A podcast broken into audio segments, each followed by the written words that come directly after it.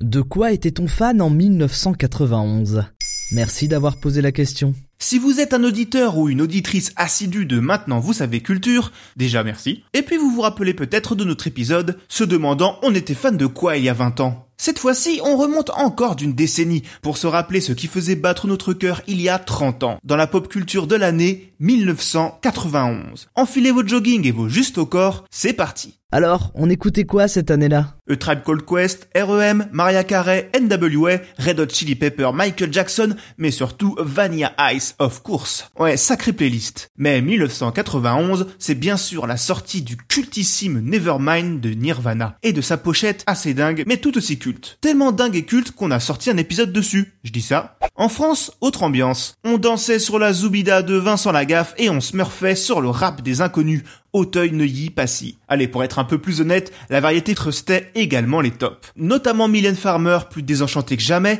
pendant que Patrick Bruel faisait hurler toutes les groupies de France avec deux albums dans le top.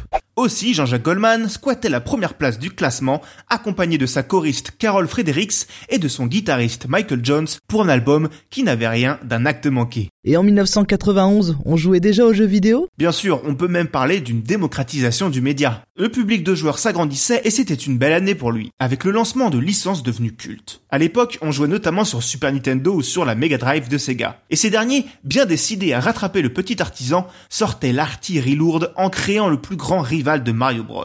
Et oui, cette année-là, le premier jeu du hérisson bleu Sonic débarquait sur Mega Drive, également accompagné de Street of Rage, un jeu qui allait devenir un classique du Heureusement de son côté, Nintendo ripostait sec. En 1991, un petit elfe vert brandissait son épée pour la troisième fois afin de sauver la princesse Zelda. Et oui, Link to the Past, l'épisode qui faisait passer la saga Zelda à la vitesse supérieure, sortait sur Super Nintendo. Troisième épisode aussi pour Mario, avec l'un de ses meilleurs opus 2D, Super Mario Bros 3, qui sortait chez nous cette année-là. Mais rappelez-vous, c'était aussi la mode des jeux à licence comme Asterix, Gremlins, les Lemmings ou Donald Duck dans l'incontournable Quake Shot.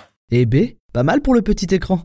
Mais sur le grand le cinéma américain était en forme. Un coup d'œil sur le box-office de 1991 suffit à s'en convaincre. En l'espace d'un an, on a vu Le silence des agneaux, La belle et la bête, La famille Adams, Hook, Maman, j'ai raté l'avion et Robin des Bois, Prince des voleurs, deuxième film le plus rentable de l'année même si Kevin Costner remportera le Golden Raspberry Award du pire acteur pour son interprétation de Robin des Bois. Mais on est surtout allé voir Terminator 2 de James Cameron, qui réussissait à être encore meilleur que le premier opus. Un effort récompensé avec 2 millions de dollars de recettes. Bel accueil aussi en France, même s'il fut devancé par Danse avec les loups, sorti un an plus tôt aux États-Unis, encore avec Kevin Costner.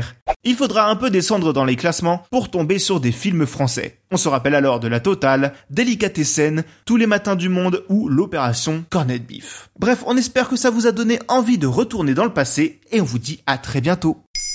Maintenant, vous savez, en moins de 3 minutes, nous répondons à votre question. Que voulez-vous savoir? Posez vos questions en commentaire sur les plateformes audio et sur le compte Twitter de Maintenant vous savez.